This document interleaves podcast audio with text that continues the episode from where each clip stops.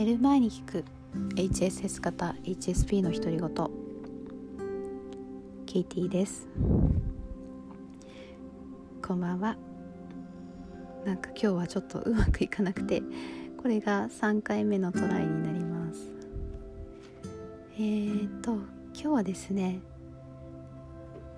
HSP と非 HSP の違いについて、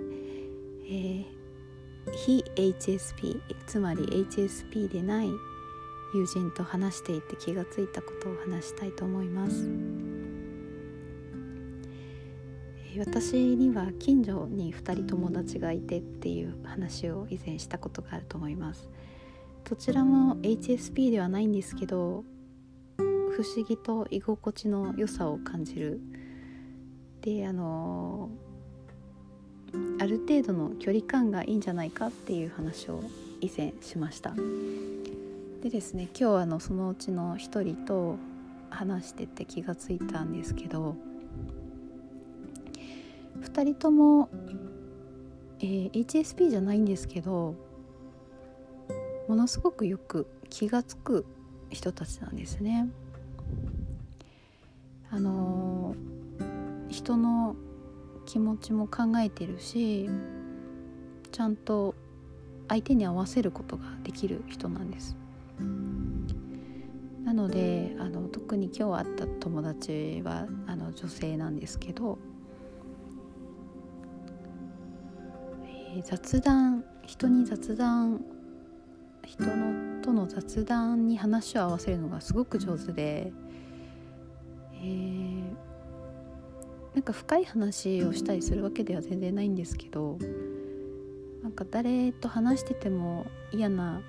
気分にさせないしなんかこうからかわれ役も買って出るしたまにはあのちょっと面白いこと言って笑わせたりできるような子なんですね。で HSP ものすごく雑談苦手じゃないですかだから私もあのここ数年は割ともう雑談トークにはあえて入らないんですね入らないので その友達に振ってしまってそうすると彼女があのこう程よく対応してくれるのですごい助かっていてで彼女もそれを嫌がらないあの嫌がってなくて普通にやってしまうんですね。であのですね。すごくよく気が付くので私の気持ちもよく分かってくれてるしであと例えばですねいつもまああのえジムから私の家に帰るまでの通り道に彼女の家があるので彼女を送ってってそこから私は帰るんですけどいつもあの玄関マンションの玄関のところでずっと手振って見送ってくれるんですよ。なんかなかなかそんな人いないじゃないですか。で中入っていいよって寒い時とか暑い時とかあの言うんですけど、まあ、絶対なんか入んないんですよね。見えなくなるまで手を振るのであのあえて早めに曲がるんですけどあのそんな子なんです。ただちょっと寂しく感じるのは彼女はすごくよく気が付くし相手の気持ちもわかるけど感情移入はしないんですよねなんか割とドライあの会ってる時はものすごく向き合ってくれるし話すんですけどそれ以外の時は多分あまり例えば私のこととか思い出したりしないタイプなんですよね。えー、だから割とサバサバしていて職場でもいろんなことに気が付くしあのトラブルとかがあったとしてもなんかそれはそれって割り切れる人なんですよ。だからあの HSP は確かに人の気持ちにも気が付くしいろいろ見えてることもあるんですけど非 HSP でもそういう人は結構いると思うんですよね。ただ違いは感情移入しないし相手の感情によってそこまで振り回されないですね。